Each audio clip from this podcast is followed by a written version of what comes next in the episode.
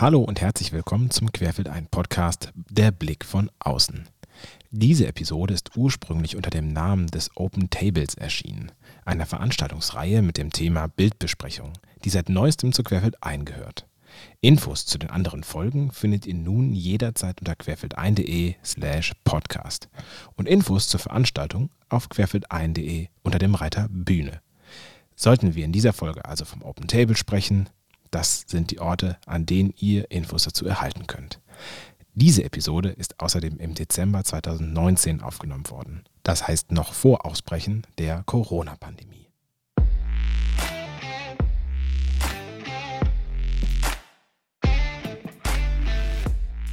Hallo und herzlich willkommen zum allerersten Open Table Podcast. Ab sofort spreche ich einmal im Monat mit gestandenen Experten aus der Fotobranche, die nicht selber Fotografen sind. Ich mache das, um einen Blick von außen auf die Fotografie zu bekommen und unsere Sicht auf das Medium so zu erweitern. Ich freue mich, dass ihr dabei seid und euch heute mit mir gemeinsam die spannenden Geschichten von Lars Lindemann anhört. Lars ist Bildchef des Geo-Magazins. Mit ihm spreche ich über seinen Alltag, darüber, was einen guten Fotojournalisten ausmacht und ob die Branche eine Zukunft hat. Wenn du den Podcast gut findest und ihn unterstützen möchtest, kannst du das über unsere Webseite open-table.foto machen. Dort findest du auch Infos zur nächsten Open Table Veranstaltung, der monatlichen Bildbesprechung in Köln. Jetzt aber erst einmal viel Spaß beim Zuhören. Mein Name ist Sebastian H. Schröder und ihr hört den Open Table Podcast. Hallo Lars. Hallo Sebastian. Vielen Dank für deine, äh, ja, nee, nicht für die Einladung, brauchen wir gar nicht sagen, weil ich habe mich selber eingeladen, aber vielen Dank, dass ich bei dir sein darf. In Wedel, in, dem, in einem Vorort von Hamburg, bei dir in deinen privaten Gemächern für die Hörer zur Beschreibung. Wir sitzen in wunderhübschen grünen Ledersesseln in deinem Arbeitszimmer, überall Fotografie oder Fotobücher. Ich finde es ganz klasse, äh, hier einen Einblick zu bekommen in deinen, deinen privaten Safe Space sozusagen äh, und dass äh, wir möglicherweise eben gerade nicht beim Gruner und Jahrhaus sitzen und äh, in einem äh, wahrscheinlich Podcast-Büro sitzen. Da kommen wir gleich noch ganz viel zu. Ähm, erst einmal ha hallo, herzlich willkommen von meiner Seite äh, für alle Zuhörer. Äh, das ist der neue Open Table Podcast. Was das genau ist, da sprechen wir gleich auch noch bestimmt drüber. Äh, erst einmal ähm, danke, dass wir hier sein dürfen. Ja, schön, dass du da bist. Und äh, da du für den heutigen Mittwoch angefragt hast, das ist mein Homeoffice-Tag und äh, insofern passte das ganz gut. Und hier haben wir dann auch die entsprechende Ruhe, aber eben, es entspricht auch meinem Mittwochs-Arbeitsalltag äh, und den, der findet halt hier statt. Äh, was gibt's denn für dich, was du, äh, also hier zu Hause, was du im Büro nicht hast? Ähm, Ruhe und Rückzug. Äh, hier komme ich wirklich dazu, halt auch mal ähm, Konzepte zu lesen, Pitches von Fotografen oder auch längere Skype-Gespräche äh, zu führen mit Fotografen äh, aus aller Welt oder, oder Partnern, mit denen wir an verschiedenen Projekten arbeiten und auch mal Texte zu lesen, mich so ein bisschen zu besinnen, äh, Verträge aufzusetzen und in Ruhe ungestört zu arbeiten. Brauchst du das für dich oder also ist das jetzt so, eine, so eine, Einrichtung, weil es möglich ist oder äh, ist das auch was, wo du sagst, ohne das würde ich eigentlich gar nicht meinen Job mehr bewältigen können? Also das erleichtert mir auf jeden Fall, meinen Job zu bewältigen und das ist auch ein bisschen hervorgegangen aus einem Kulturwandel äh, in der Arbeitswelt überhaupt, eben auch bei Gruner und Jahr und ganz konkret in der Georedaktion. Also wir hatten ein Projekt Deep Work vor äh, zwei Jahren gestartet, initiiert durch unseren äh, Chefredakteur Christoph Kucklick ähm, und haben äh, darüber auch ähm, die die Konferenzen und die wöchentlichen Termine halt auf bestimmte Tage verdichtet, was dann halt eben auch mehr Räume geschafft hat für Rückzug, für Homeoffice, für die schreibenden Kollegen, aber auch für die Bildredaktion denn und äh, auch die Grafik äh, oder die Dokumentare in der Georedaktion. Ähm, und das hilft uns sehr und das ermöglicht mir halt auch am Mittwoch komplett zu Hause zu arbeiten, was dann eben auch der Familie entgegenkommt. Ähm, ich splitte das so ein bisschen auf, dass ich halt bis nachmittags arbeite, dann kümmere ich mich um meine Kinder und ich arbeite dann abends nochmal. Und am Freitag äh, zum Beispiel habe ich auch keinerlei Termine, es sei denn, es kommt mal ein Fotograf aus Malaysia, äh, dann würde ich das auch machen. Aber das sind so Vertiefungstage, wo man dann halt auch wirklich äh, einiges vom Schreibtisch schafft. Gibt es da Statistiken bei euch im Haus, ob das die Produktivität tatsächlich auch steigert oder ist das, ist das nun gefühlte, gefühlte Produktivitätssteigerung äh, im Haus?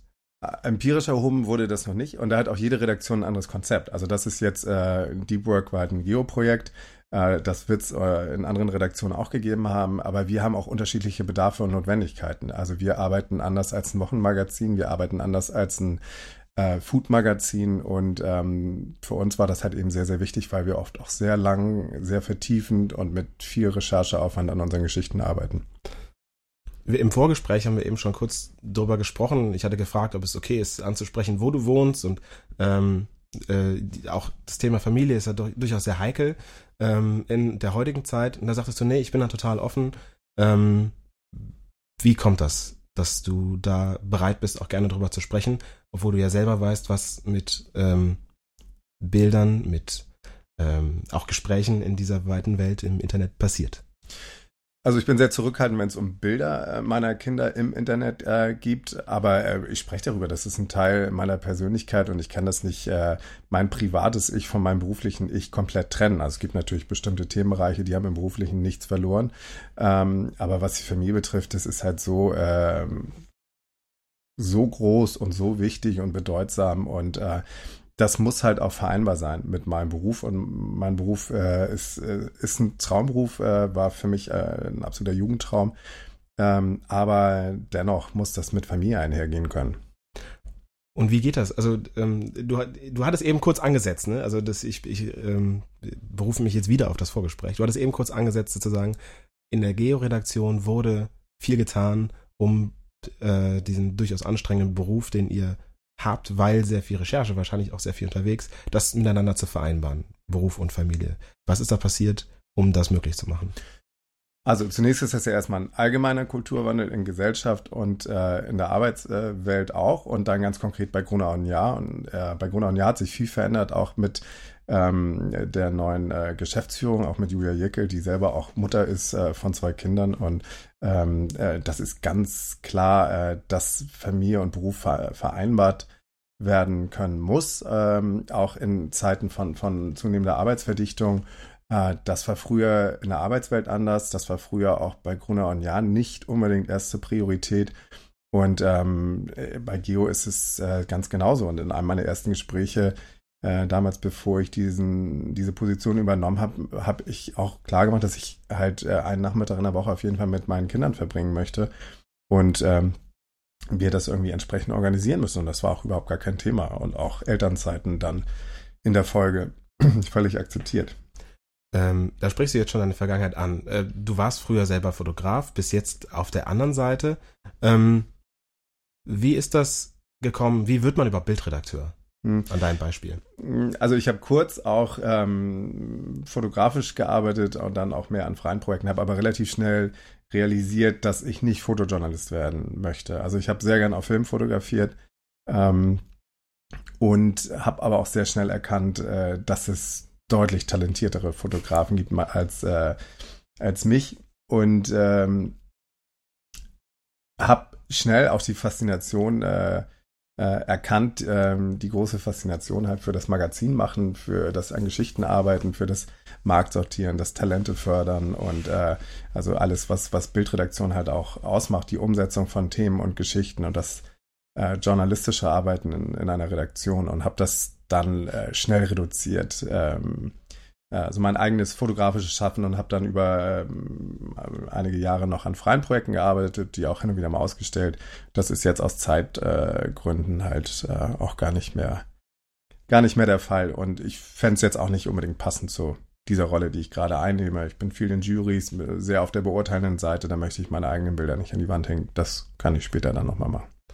War es ja häufig so als, ähm, ja, nicht unbedingt als Kritik, aber zumindest als ähm, Bemerkung immer wieder festgehalten wird von Fotografen, ist, äh, naja, wie kann der mich denn eigentlich bewerten, wenn der selber gar nicht fotografiert? Der weiß ja gar nicht, wie so ein Bild gemacht wird. Wie gehst du mit so einer äh, Anmerkung um?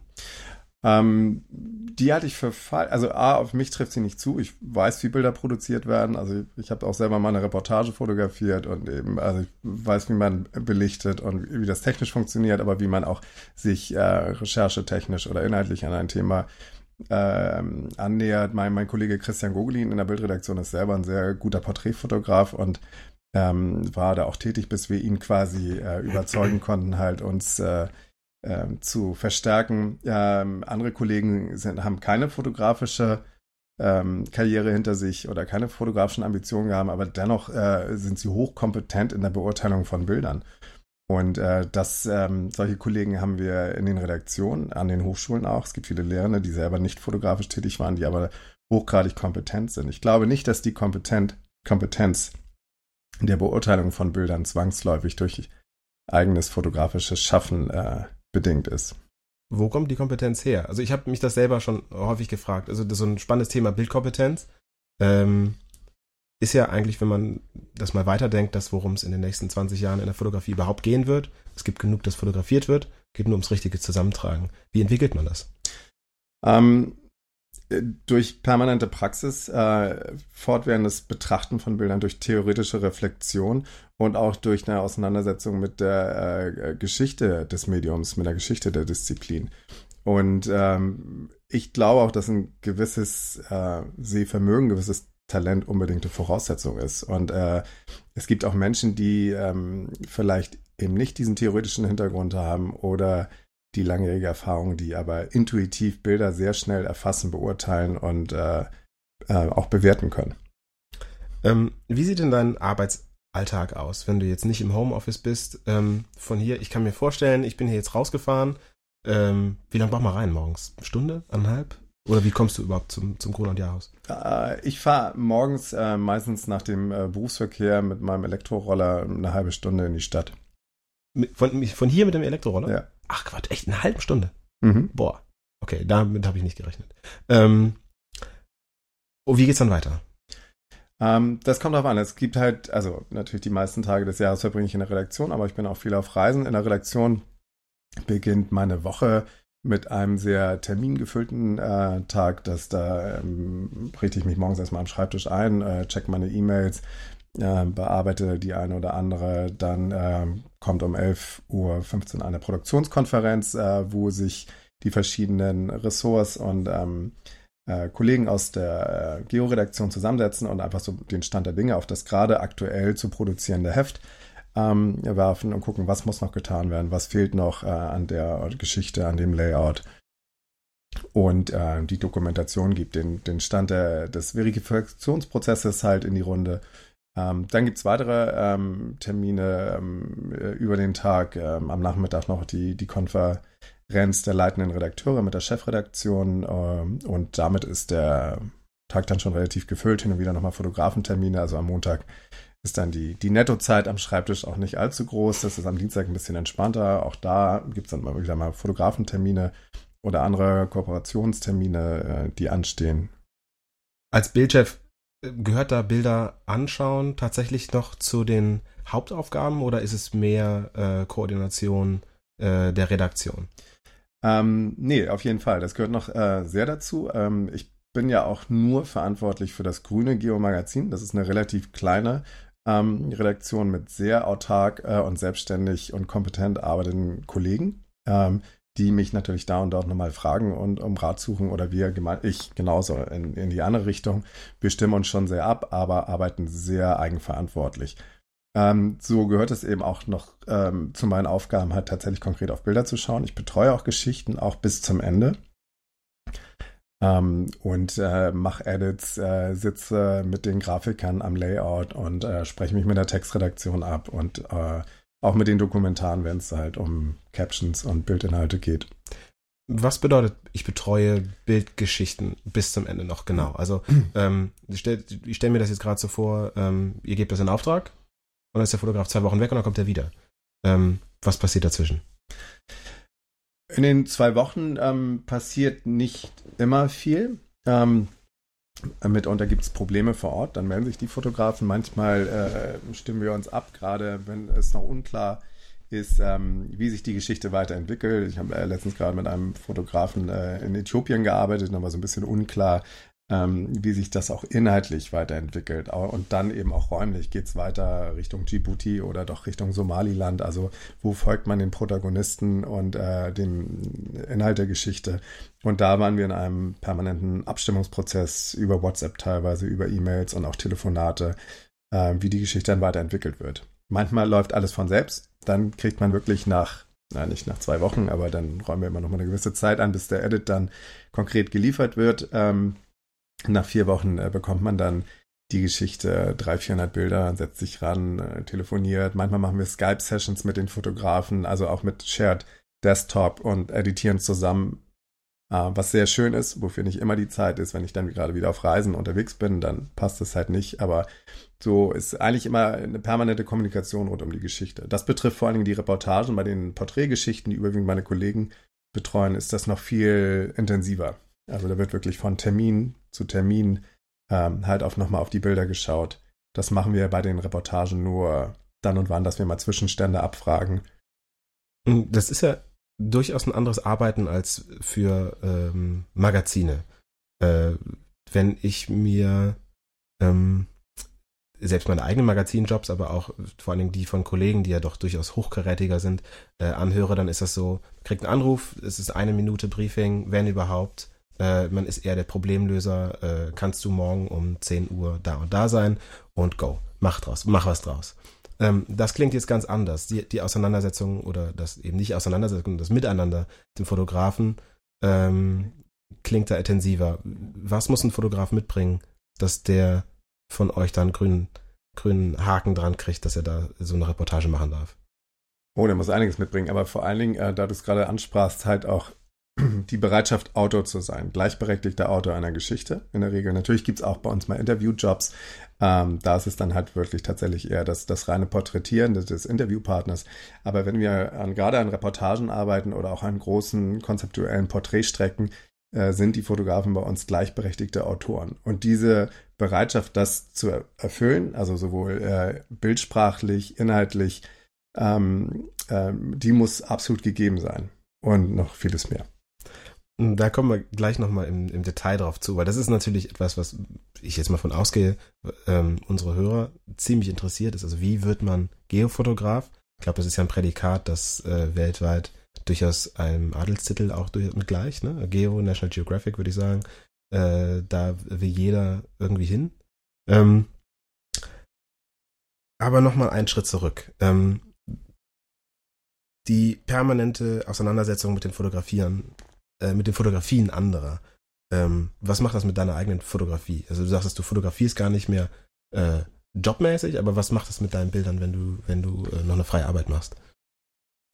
Zurzeit komme ich halt eben nicht dazu, äh, an freien Arbeiten ähm, äh, zu arbeiten. Äh, in der Vergangenheit habe ich aber, und das geht einigen anderen Kollegen in ähnlichen ähm, Situationen auch so, auf der auch wenn ich ein, zwei Jahre nicht an einem freien Projekt gearbeitet habe, äh, war dann, wenn ich tatsächlich wieder eins in Angriff genommen habe, eine Entwicklung zu, festzustellen, obwohl ich kaum den Auslöser betätigt habe in der Zwischenzeit. Und das wirklich über das passive oder sagen wir mal anders aktive, eher über das Konsumieren von Fotografie, das Arbeiten an Edits, äh, hat meine eigene Fotografie immer wieder verändert. Und äh, das beschreiben andere Kollegen auch so. Das ist ziemlich faszinierend.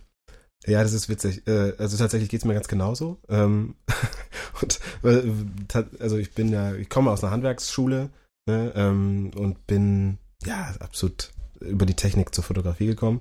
Und das war immer das Oberste, genauso wie dann die spätere Tuschearbeit, also tatsächlich, glaube ich, ursprünglich vom Photoshop kommt, dann erste Fotografie und dann zum Konzept.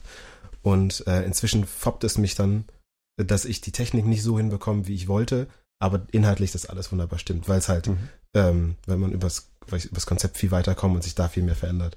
Ähm, ist das bei dir auch so oder ist Technik für dich überhaupt kein Thema? Ähm, also ich glaube, meine technische Entwicklung ist irgendwann äh, zu, äh, zu, einem Stillstand gekommen. Was in der digitalen Fotografie bin ich nicht sehr, also ich, ich kann natürlich mit der Kamera umgehen, ich kann mich relativ schnell in ein System reinfuchsen, ähm, macht das auch, wenn es denn mal notwendig ist. Ähm, ich habe neulich mal ein, ein Reitturnier für meine Schwester fotografiert, also aus ähm, äh, ja. Äh, und das ist nicht um das also das war das war ganz spannend, das war halt ein privater Gefallen und da habe ich mich dann auch mal in eine, in eine Fuji ähm, Kamera halt reingefuchst, äh, aber ich fotografiere am liebsten auf Film Mamiya nach wie vor und äh, ähm, so. Da, da, geht Mamiya 7 oder? Äh, 645. Ach, echt Quatsch. Okay, ja. Ähm, das auch ein Klotz, dann den mal einfach so mitzunehmen, oder? Ja, das ist ein Klotz. Also ich habe eine, eine, alte AfD, also mit einem, mit einem sehr langsamen Autofokus und das entspricht auch meinem Fotografieren und ähm, ja, die habe ich allerdings auch sehr lange nicht mehr angefasst. Aber äh, das, das juckt und äh, das reizt mich schon äh, nach wie vor. Okay. Wie wird man denn eigentlich ähm, Bildredakteur. Du hast gesagt, du bist dann äh, nach kurzer Zeit wurde dir klar, dass es was anderes werden sollte und ähm, hattest die Möglichkeit, diesen Job zu bekommen. Wie, also was, ne, ähm, wie wird man Bildredakteur und wie kommt man dazu, diesen Job angeboten zu bekommen?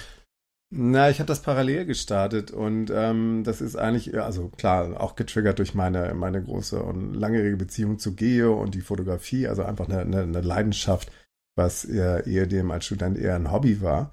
Ähm, äh, daraus ist dann ein Berufswunsch entstanden. Ich glaube, erstmalig, als ich ein Praktikum in La Paz in Bolivien gemacht habe, für eine NGO gearbeitet habe und die mich gefragt haben, weil ich auch eine Spiegelreflexkamera und Filme dabei hatte, äh, für deren Veröffentlichung zu fotografieren. Und das habe ich sehr gern gemacht. Und äh, da haben sich für mich eigentlich so zwei Felder aufgetan. Entweder die Entwicklungszusammenarbeit, die internationale Zusammenarbeit, das fand ich sehr spannend, damals gerade auch in einem Prozess des äh, indigenen Empowerments in, in Bolivien, eine sehr spannende Phase, eine sehr unruhige Phase im Land und das eben auch fotografisch am Rande dokumentieren zu können, äh, fand ich hochgradig interessant.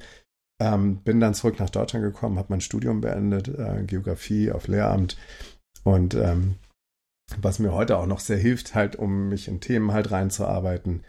Äh, aber dann war der Wunsch relativ klar, entweder internationale Zusammenarbeit oder Fotografie und bin dann über ein Praktikum in der Geo-Saison-Bildredaktion äh, Bildredakteur geworden. Es gab damals eigentlich keine Ausbildung oder vielleicht noch einen Kurs an der, an der Matz in, äh, in der Schweiz halt, äh, Bildredaktion. Mittlerweile gibt es die sehr gute Ausbildung an der Ostkreuzschule. Das ist ein Jahreskurs, den meine äh, frühere Kollegin Nadja Masri äh, leitet. Ähm, aber das ist auch die einzige wirklich konkrete Ausbildung. Und ich bin dann über Praktika da reingerutscht äh, und freie Mitarbeit und habe, wie gesagt, am Anfang noch selber auch fotografiert und das dann irgendwann auch eingestellt, beziehungsweise auf ja, dann äh, persönliche Projekte reduziert. Auf die Ostkreuzschule und auch an, auf dein äh, anderen Engagement an der FA Dortmund möchte ich später nochmal zu sprechen kommen, in einem anderen Themenkomplex. Ähm, wie lernst du denn ähm, Fotografen kennen, die später auch für dein Magazin fotografieren?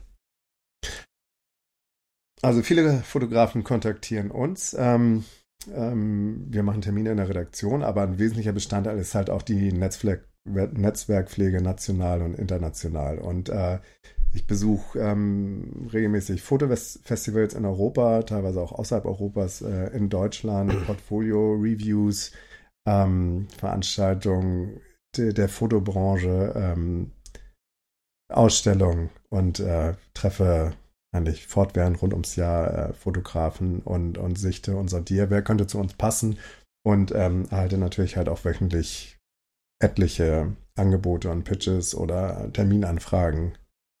Wie, wie kann, kann man sich das vorstellen, wenn ich mit Bild, ähm, mit Art Bayern tatsächlich eher spreche? Äh, dann sagen die, ja, ich krieg 200 E-Mails am Tag und dann muss ich mir die Rosinen rauspicken. Ähm, wie ist es bei euch? Also 200 E-Mails bekomme ich nicht am Tag, aber äh, doch genug, dass ich nicht alle beantworten kann. Das finde ich auch wirklich schwierig. Und ähm, ähm, ich versuche alle Anfragen von äh, Studenten, jungen Fotografen zu beantworten, einfach um sie zu ermutigen. Und äh, ich weiß, dass das für einige ein Angang ist, halt mhm. äh, sich bei der Redaktion Geo oder auch bei National Geographic, New York Times äh, oder beim Stern halt zu melden. Und ähm, da will ich sie nicht entmutigen. Und äh, ansonsten muss ich versuche, also ich versuche jedem zu antworten, den ich auch persönlich kenne, ähm, aus Höflichkeit ähm, und auch eigentlich alle Anfragen, die direkt persönlich an mich adressiert sind. Also Anfragen Dear Editor und ein absurdes Angebot. Da fühle ich mich auch nicht verpflichtet, wenn es dann auch wirklich thematisch so komplett an dem vorbeigeht, was wir machen. Ähm, aber es wird zunehmend schwieriger, äh, dem gerecht zu werden. Und ich schaffe es leider nicht immer und äh, das bedauere ich sehr. Eine Frage, die so einfach wahrscheinlich nicht zu beantworten ist, aber was fixt dich an, wenn du eine E-Mail bekommst? Was ist das, was den, den Ausschlag macht, ob du dich meldest oder nicht meldest? Na, also neben den Fotos, die ja oft äh, anhängig sind, äh, sind es natürlich auch die ersten Zeilen, also die Ansprache. Ähm, und äh, das habe ich auch, du hast es eben schon angesprochen, in, in früheren Lehraufträgen oft thematisiert und manchmal, glaube ich, Studenten auch ein bisschen damit gequält. Also ähm, mit der Notwendigkeit und, und auch Übungen zur zur ähm, Verschriftlichung von, von äh, Fotografie, von Themen, von Ideen oder eben auch zur äh, Verbalisierung. Also ihr müsst über Fotografie sprechen und schreiben können. Äh, ob das, äh, ob ihr Art Buyer adressiert, ähm, Galeristen oder, oder Fotoredakteure. Äh, ihr müsst über Fotografie kommunizieren können. Und wie ist denn eine, eine gute E-Mail? Ist das PDF am, im Anhang immer noch das Beste oder gibt es da andere Lösungen, ähm, die du lieber konsumierst nachher? Also ich gehe davon aus, ich, ich habe es geschafft, dich in den drei, vier Zeilen, die ich im Zweifel ha nur habe, ähm, gut zu bekommen, wie auch immer. Ähm, und wie geht's dann weiter? Wie legt ihr auch Sachen ab vielleicht? Ja, also ich finde, ähm, äh, ich kann da auch nur für uns oder auch vor allen Dingen für mich sprechen. Ähm, äh, ich finde PDFs gut. Also ich finde, die sind relativ gut handelbar. Einzelbilder am Anhang äh, sind die Pest. Äh, WeTransfer-Links ähm, sind einerseits praktisch, andererseits, wenn sie nach zehn Tagen ablaufen, ähm, muss ich oft nachfragen und um neue Links bitten, weil es manchmal einfach Wochen dauert, bis wir ja. überhaupt auf äh, E-Mails reagieren können. Also da würde ich Dropbox bevorzugen. Oder wenn man sich das dann leisten möchte, was ich nicht voraussetzen kann, halt ein äh, Professional äh, WeTransfer-Account.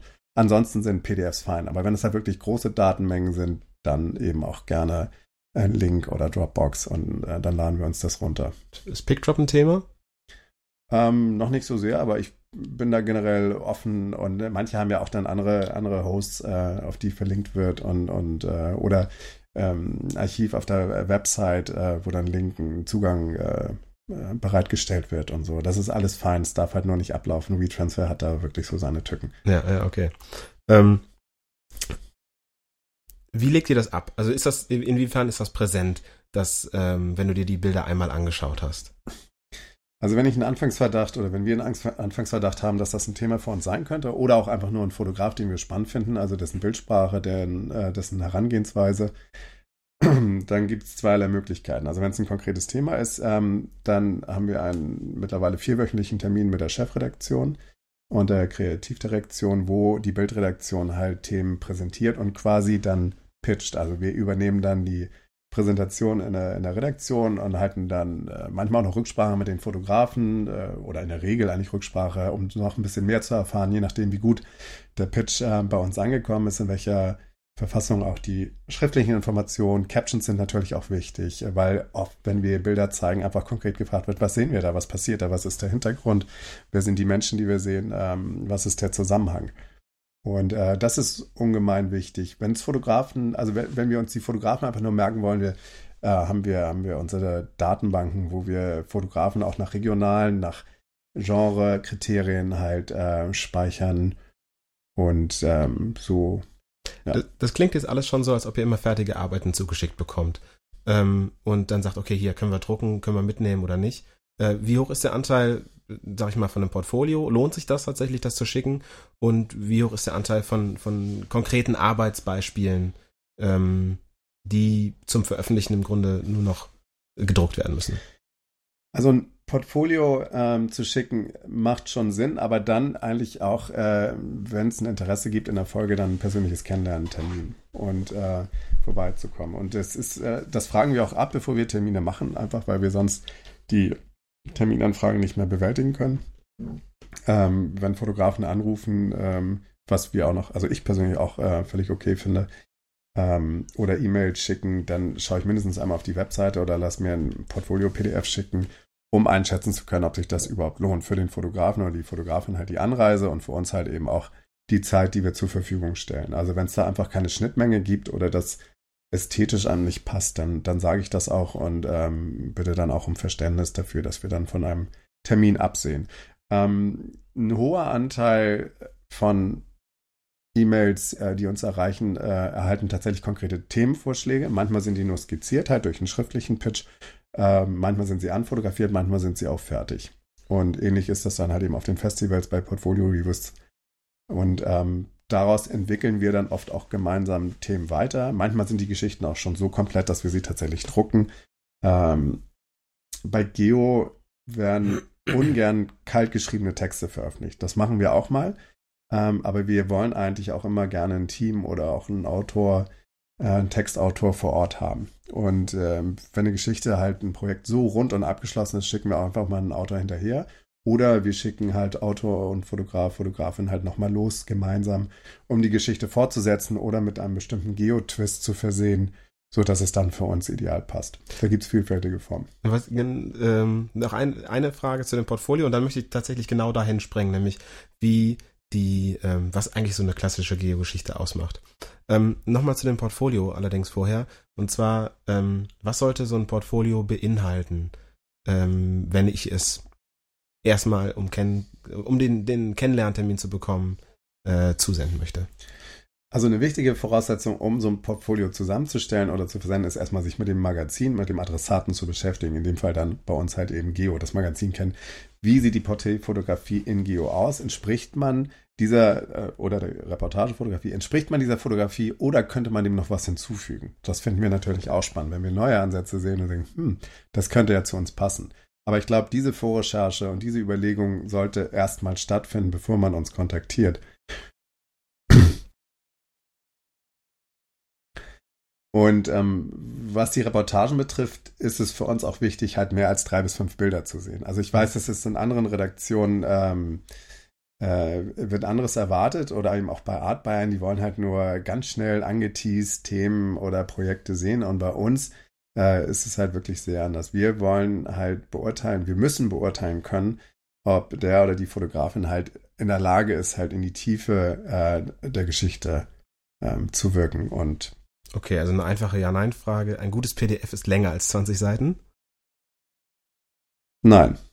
Okay. Nicht zwangsläufig. Schön, dann können wir das, das hier mal so stehen lassen. Jetzt, jetzt grübelt's in den Köpfen. ähm, ja, was ist denn eigentlich eine ähm, Geo-Geschichte? Du hattest eben schon vom Geo-Twist gesprochen. Ähm, was ist das genau? Ja, wir sind als Monatsmagazin relativ langsam, beschäftigen uns aber auch mit Themen, die einer gewissen Aktualität unterliegen.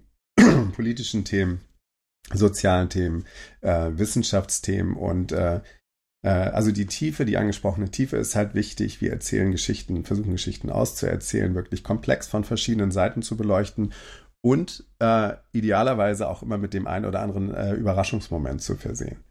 Ähm, ähm, es sollte was daraus gelernt werden können, es sollte was daraus mitgenommen werden und selbst bei harten Themen, mit denen wir uns ja auch äh, immer mal wieder beschäftigen, ähm, erwarten wir idealerweise einen positiven Ausblick, ein Rest Hoffnung. Äh, also der Klimawandel äh, ist ein, die Klimakrise ist ein großes Thema unserer Zeit, aber wir versuchen auch verstärkt über Lösungsansätze, über Klimaadaption beispielsweise zu berichten, nicht nur über apokalyptische Weltuntergangsszenarien. Und ähm, wenn ihr eine Geschichte in Auftrag gebt, ähm, oder nee, fangen, fangen wir nochmal anders an. Also wie, wie entsteht eine Geschichte bei euch im Haus? Ähm, ein hoher Anteil von Geschichten kommt über die Fotografen und über die Bildredaktion, eben über diese äh, Termine, ähm, wo wir Fotothemen, fotogetriebene Themen halt äh, präsentieren. Vieles entsteht aber auch, äh, kommt aus der Textredaktion, manchmal auch aus der Grafik oder auch ein äh, Dokumentar hat mal eine Themenidee, die werden dann in Themenkonferenzen vorgestellt, ähm, kritisch von allen Seiten beleuchtet und dann am Ende Gemeinschaft, also ganz am Ende natürlich von der Chefredaktion entschieden, aber das ist ein Prozess, der sehr auf Augenhöhe stattfindet. Und äh, da wird natürlich frühzeitig überlegt, wie äh, kann, wenn das jetzt äh, ein Thema ist, das eher aus der Textredaktion kommt, wie kann das visualisiert werden? Und äh, da arbeiten wir sehr schnell dran. Das wird dann in Story-Konferenzen, sogenannten Story-Konferenzen vertieft. Halt, die äh, illustriert man das. Also wir arbeiten ja nicht nur mit Fotografen, äh, sondern auch mit Illustratoren, Illustratoren. Ähm, und wie geht man damit um? Wie geht's dann weiter? Also ich sag mal, bis zum, bis zum Druck. Da passiert ja sicherlich ganz viel. Also nachdem man sich bei Reportagen ist das ja oft naheliegend oder wenn es halt eh ein Themenvorschlag ist, der über einen Fotograf kommt, dann ähm, schaut man sich dann den Fotografen halt mal genauer an. Kann man, wie kann man mit dem arbeiten, setzt sich zusammen, überlegt eine Vorgehensweise, bringt dann Fotograf und Autor, Autorin zusammen. Ähm, bei ähm, anderen beispielsweise auch Wissenschaftsthemen, wo wir ein bisschen konzeptueller herangehen, dann wird dann eben in den Story-Konferenzen halt äh, eine konkrete Bildidee, eine Bildebene entwickelt ähm, oder verschiedene vorgeschlagen und dann wirkt man ab, was vielleicht ideal sein kann. Dann guckt man natürlich auch drauf, was hat man in der Vergangenheit gemacht ähm, zum Thema. Was gibt's? Gibt's auch vielleicht neue Produktionen, die man ankaufen kann oder produziert man selber? Wirkt diesen ganzen Prozess ab, wenn man sich für eine Vorgehensweise entschieden hat, dann werden von der Bildredaktion und auch von der Kreativdirektion teilweise halt Fotografen vorgeschlagen, mit denen man arbeiten möchte. Du, du hast im ähm, vergangenen Jahr, da wo wir uns kennengelernt haben, äh, in Tiflis, ähm, das ergab sich so, wir, wir, trafen uns bei einer Ausstellung oder du wurdest mir vorgestellt bei einer Ausstellung und dann sind wir ähm, zusammen in die Stadt gelaufen, einfach äh, und haben uns unterhalten. Äh, und dann sagtest du, ja, ähm, mit einem anderen Fotografen, der noch gerade dabei war, der da gerade eine Arbeit auch fotografiert hat. Hm, wir haben gerade was über äh, äh, Georgien beauftragt, da wird jetzt wahrscheinlich erstmal so nichts mehr kommen. Ist das so ein, so ein Ausschlusskriterium? Da ist jetzt gerade einmal was gelaufen, jetzt können wir drei Jahre nicht mehr darüber berichten? Oder ähm, ist das, geht's da auch um Aktualität? Aber da geht es weniger um Aktualität, sondern wir müssen oder die Erwartungshaltung seitens der Leser an Geo ist, dass wir halt weltweit berichten. Und da wir nur zwölf Hefte im Jahr haben, also jetzt im Gegensatz zum Stern mit äh, 52 Heften, ähm, sind wir da ein bisschen beschränkter. Und äh, wenn das eher kleinere Länder sind, äh, die uns natürlich auch interessieren, die wir spannend finden, werden wir nicht sehr regelmäßig äh, darüber berichten. Es sei denn, die Geschichte ist so gut und so spannend. Und das war in dem Fall tatsächlich so, dass wir gerade an einer Geschichte über die äh, sehr politisierte Techno-Szene in Georgien gearbeitet haben mit Daro Sulakauri, einer ganz großartigen äh, georgischen Fotografin. Und kurz darauf eine Themenidee von einem Autor ähm, vorgeschlagen wurde äh, über eine sehr absurde Geschichte, an der wir leider dann nicht arbeiten wollten. Und da äh, haben wir tatsächlich eine zweite Georgien-Geschichte kurz darauf in Auftrag gegeben, weil die war so gut und hatte nochmal eine ganz andere politische Richtung und auch ein sehr kurioses äh, Element dass wir so überzeugt waren, dass wir gesagt haben, egal, wir müssen die ein bisschen so platzieren in den, in den Heften, in den Monaten, dass die nicht direkt beieinander liegen, aber ein halbes Jahr später können wir das durchaus nochmal machen. Wie viele Strecken werden tatsächlich gedruckt und wie viele werden in Auftrag gegeben? Ah, das habe ich lange nicht mehr quantifiziert. Also wir haben immer einen, einen sehr üppigen Stehsatz. Äh, Schönes Wort. Stehsatz. Ja, das ist so ein, so ein stehender Begriff ja. äh, in, in, in, Redaktion. Also das, was halt noch nicht konkret eingeplant ist, weil äh, es ein sehr komplexer und wichtiger Prozess ist, die richtige Heftmischung zu finden, äh, dass jedes Geoheft äh, die Abwechslung äh, mit sich bringt, die unsere Leser halt äh, erwarten und auch unsere Leser und Leserinnen haben sehr unterschiedliche Interessen. Also manche interessieren sich überhaupt nicht für Astrophysik und wirklich nur für Weltgeschehen und politische Reportagen. Bei anderen ist es genau andersrum. Und wir müssen eigentlich immer diesen Nerv treffen und immer wieder überraschen und eben halt auch visuelle Abwechslungen bringen. Also oft haben wir das Problem, dass wir ein Heft anmischen, denken, super spannende Themen, aber alle sehr dunkel fotografiert. Und dann kommt noch eine Schwarz-Weiß-Reportage dazu. Und ähm, äh, das Heft droht in, äh, in, Dunkelheit unterzugehen und dann müssen wir ran und, und neu mischen. Und dafür brauchen wir halt eben diesen sogenannten Stehsatz, also die Geschichten, die schon fertig produziert sind oder die demnächst äh, in die Redaktion kommen, um dort weiter layouterisch äh, und auch redaktionell bearbeitet zu werden, um immer die ideale Mischung herstellen zu können. Und das sind wirklich viele Geschichten, die bei uns quasi an der, an der Wand hängen, an der Themenwand äh, und die wir immer wieder jonglieren.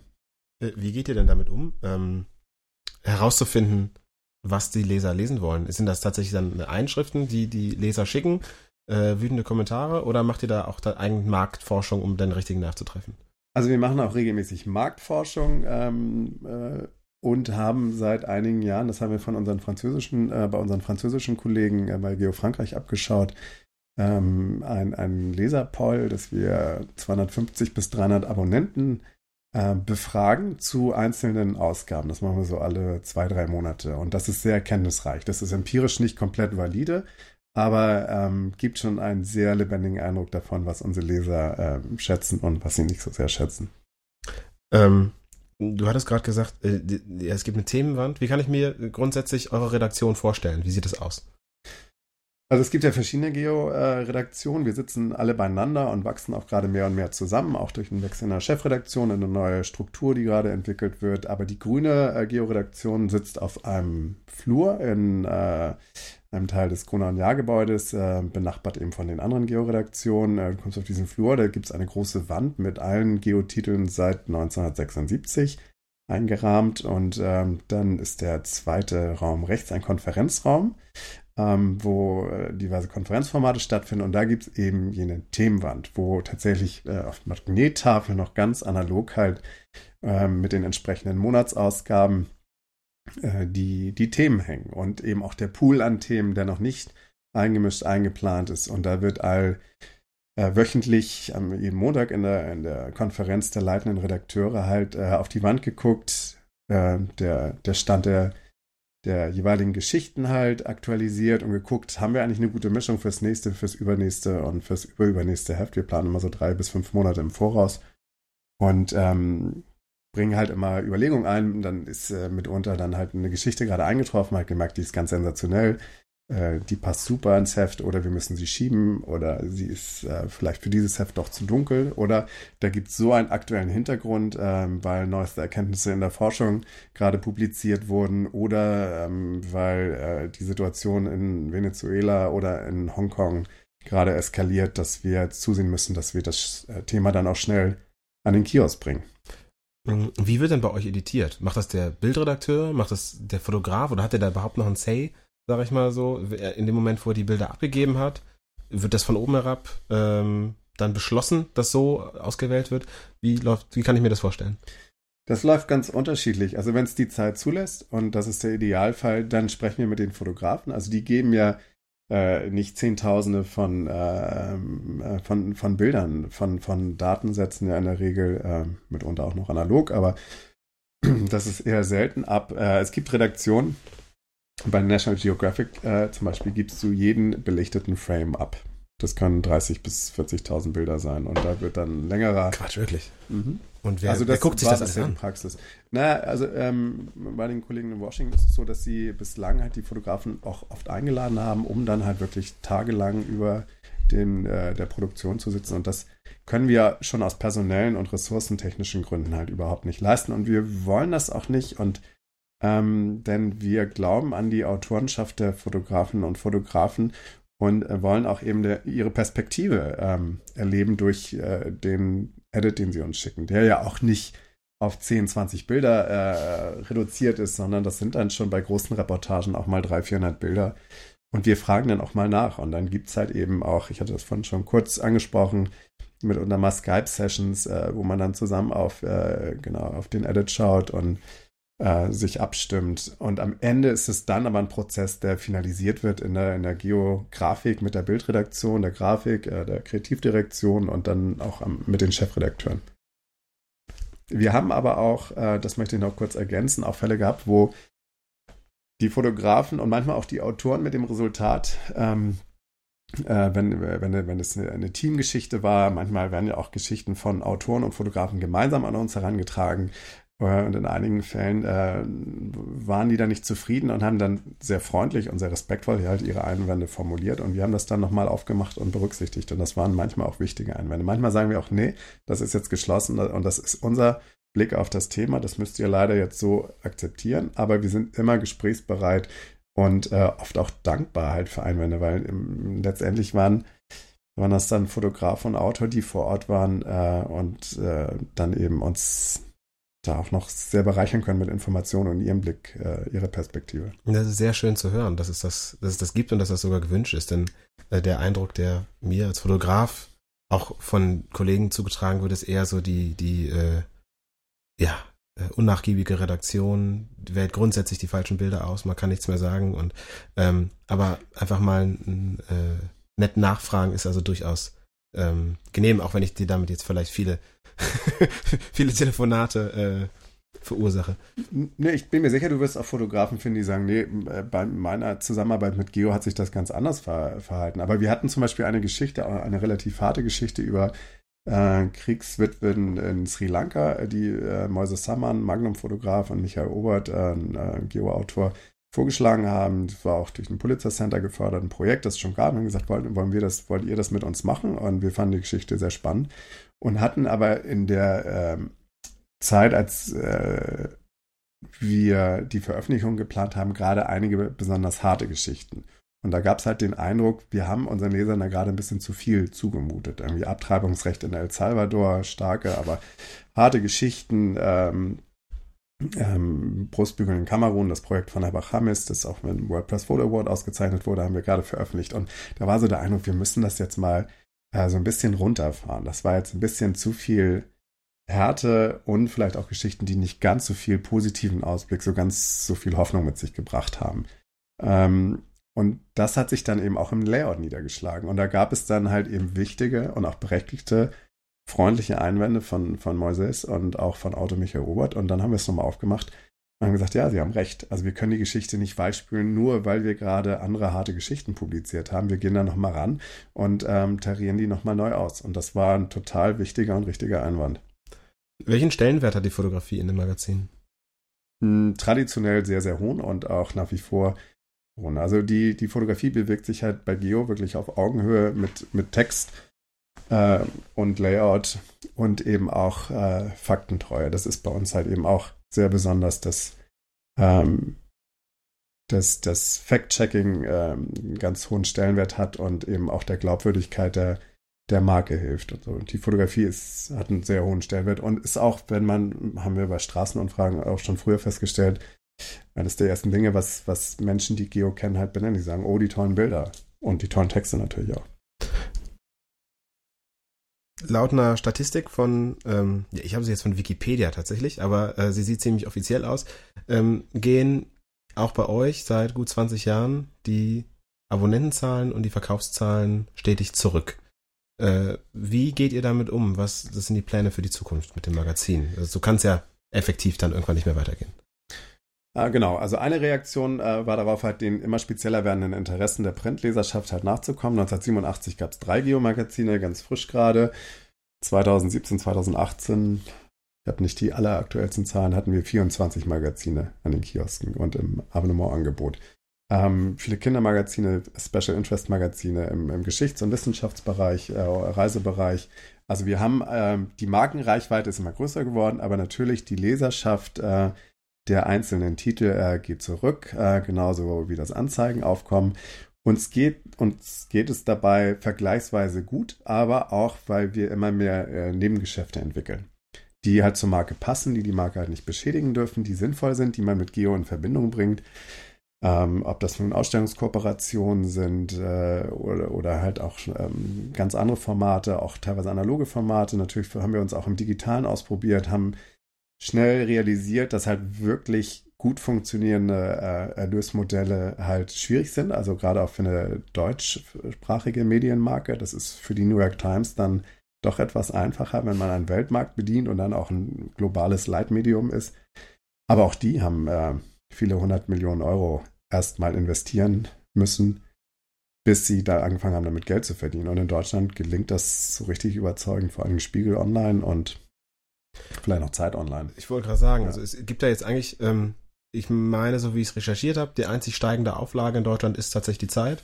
Mhm. Und ähm, Zeit, Süddeutsche und Spiegel, Bild auch, haben ziemlich gute, gut funktionierende Paywalls mhm. inzwischen.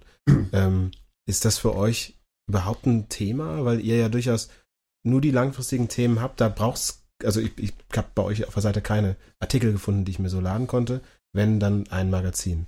Ist das ein Thema? Hm, das war und ist ein Thema. Also man kann ja auch einzelne Artikel kaufen, auch noch über äh, Blendle und äh, das ist ja, ähm, auch über Abonnementmodelle. Das, das ist durchaus möglich und immer mal wieder ein Thema gewesen. Man hat sich ähm, bisher noch nicht ähm, dazu durchringen können, das halt für Geo einzuführen. Da gibt es verschiedene Meinungen drüber. Ich kann mir äh, vorstellen, dass ähm, bei in bestimmten Themenbereichen, die ja sehr ähm, traditionell sehr mit Geo in Verbindung gebracht werden, wie Nachhaltigkeit, Artenschutz, Artensterben ähm, und halt auch eben die Klimakrise, dass ähm, die Relevanz und Bedeutung von Vertiefung bestimmter Themen halt äh, zunimmt. Und äh, dass darüber auch Möglichkeiten äh, entstehen werden für uns halt bestimmte Inhalte halt hinter Paywalls zu verbringen und dass das Interesse oder auch die Bereitschaft dann gegeben ist, halt, ähm, wie zum Beispiel bei unserer Geogeschichte im letzten Jahr über den neuen Ozean, die Arktis, ähm, ähm, wirklich sehr aufwendiges Projekt, äh, das auf 40 Seiten in Geo erschienen ist und eben auch ein, ein Multimedia-Stück entstanden ist, dass man sowas zukünftig dann halt auch bezahlen lässt, weil das ist sehr, sehr aufwendig und ähm, nach Lektüre dieser Geschichte äh, weiß man sehr, sehr viel über das, was da oben passiert, auch geopolitisch. Wie wichtig ist dir persönlich äh, auch die Haptik an so einem Magazin. Ich tue mich immer noch schwer. Ähm, ich habe äh, eine Zeitung abonniert und krieg die aufs iPad. Also ich tue mich schwer damit. Ähm, das so zu lesen? Also da, ich habe tatsächlich eine Zeitung abonniert, keine Zeitschrift. Mhm. Ähm, hat, hat das, ist das auch ein Faktor, warum da vielleicht anders mit umgegangen ist bei euch? Ja, also ich persönlich mache da schon Unterschiede. Also alles, was äh, News, ähm, was, was so Daily News betrifft, äh, kann ich gut äh, auf dem Smartphone kon äh, konsumieren. Also ich habe auch ein Digital-Abo der, der New York Times und, und Spiegel Plus äh, Abonnement. Ähm, das mache ich gern oder höre es mir auch gern an, halt irgendwie Morning Brief von der New York Times und ähm, was Magazine betrifft, habe ich die durchaus gern noch in der Hand. Und das ist eher dann eben für die Momente des Tages oder sagen wir mal in der Woche, weil täglich Routine ist das auch nicht mehr, ähm, um halt eine Geschichte zu lesen. Und da ist die Haptik spielt dann natürlich auch eine große Rolle. Und wir bekommen auch noch jede Menge äh, Zeitschriften aus aller Welt, äh, die wir dann oft eher nur durchscannen und, und, und blättern und nach, durch, nach Geschichten durchforsten. Ähm, und das ist mir schon auch noch wichtig. Ja. ja, ich kann mir das vorstellen, nur, also es ist keine Frage, auch keine Einleitung. Mal schauen, wie wir da gleich wieder rauskommen. Ähm, äh, tatsächlich, die, also ähnlich wie du, ne, Daily News, das, das ist bei mir so im, ähm, in der Blockroll drin, ne, äh, alles Mögliche, möglichst breit gefächert, vom, vom Handelsblatt über Süddeutsche äh, Zeit, Spiegel, was auch immer, äh, einmal quer durch. Ähm, aber in dem Moment, wo es dann, wo es um gut recherchierte Artikel ist, habe ich das Gefühl, ich habe überhaupt keine Ausdauer mehr beim Lesen. Äh, digital. Und da hätte ich es dann irgendwie gerne da, vor mir. Auf der anderen Seite komme ich nicht mehr dahin, mir die Zeit zu nehmen, mich hinzusetzen und was wirklich in einem Sessel, so wie wir jetzt hier, total bequem sitzen, zu lesen. Da passiert zu viel drumrum. Ähm, ist euer, jetzt komme ich doch vielleicht zu einer Frage, ist euer Leser einer, der sich die Zeit nimmt? Oder ist euer Leser jemand, der das gerne machen würde, wo sich die Magazine aber eher stapeln? Zu Hause neben dem Sessel, wenn man nicht, nicht mehr dazu kommt? Also ich glaube, es gibt sowohl den einen als auch den anderen Leser. Ähm, und ich kenne es ja auch selber. Also dieser Stapel steht ja, liegt ja hier neben mir. und äh, es gibt einen weiteren Stapel in der Redaktion. Das hat natürlich auch so ein, ja, das ist auch so ein fortwährendes schlechtes Gewissen. Ich müsste ja noch, ich müsste ja noch genau dies oder das lesen. Und ähm, so unsere Begegnung oder auch Marktforschung mit Geolesern sagen, dass sie im Schnitt, also viele sind zufrieden, wenn sie zwei bis drei wirklich lange Artikel in Geo gelesen haben. Dann noch das Kleinteilige und die Rubriken. Da stellt sie vollkommen zufrieden, weil sie auch nicht jede Geschichte interessiert. Geo ist ja halt immer ein bisschen Wundertüte als General Interest äh, Magazin und bietet vielfältige Themen. Und es gibt auch Leser, die sagen, Mensch, oh, ich müsste viel mehr und ähm, ich schaff's eigentlich gerade nicht. Und äh, klar, das ist eine Entwicklung, die ist bedauerlich, aber ich glaube nicht, dass das Bedürfnis oder auch die Bedeutung von wirklich fundierter und gut recherchierter Information verloren geht. Und ähm, da sind wir gerade in einem spannenden und herausfordernden Transformationsprozess, aber ähm, ich glaube sehr daran. Und gerade eben bei, vor Hintergrund der beschriebenen Weltprobleme, mit denen wir äh, konfrontiert sind, ähm, wird das nicht an Bedeutung verlieren. Ja, ich finde, äh, das ist eine äh, gute Sache, die du ansprichst. Ähm, eine Qualitätsjournalismus. Ähm, inwiefern hat er noch eine Zukunft, wenn man, oder ich als Leser durchaus das Gefühl habe, dass in den letzten fünf Jahren Süddeutsche Spiegel komplett abgebaut hat, was den Online-Journalismus angeht. Ähm, ist das, geht da, also siehst du das auch so, geht da was verloren? Und passiert hinter dem Paywall plötzlich die Magie, dass das dann Qualität wird? Oder ähm, siehst du das ganz anders? Also es gibt die, ähm, es gibt die Qualität äh, nach wie vor und ich glaube nicht, dass wir eine, eine Krise des Qualitätsjournalismus erleben, sondern eine Krise der Erlösmodelle. Und ähm, darauf habe ich äh, zumindest für deutschsprachige Medien auch keine, keine Antwort.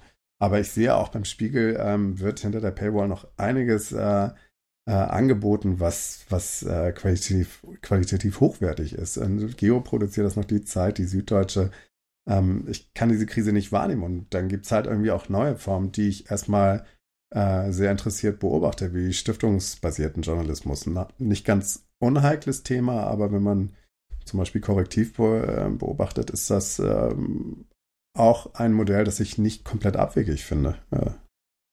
Äh, jetzt machen wir so ein bisschen den Schwenk auch schon ähm, zum Thema Honorare vielleicht ein Punkt, und der ist ja, glaube ich, so an, aufgekommen zu der Zeit, wo du selber fotografiert hast, waren die sinkenden Honorare im, im Fotojournalismus oder im Bildjournalismus. Ähm, erstmal, hast du, hast du das selber miterlebt oder äh, und wenn ja, wie? oder war das vor oder nach deiner Zeit eher? Also auf, ich sag mal so, auf die, die 400 Euro runterkommt mhm. von 1000 Euro oder 1500 Mark ähm, Honoraren.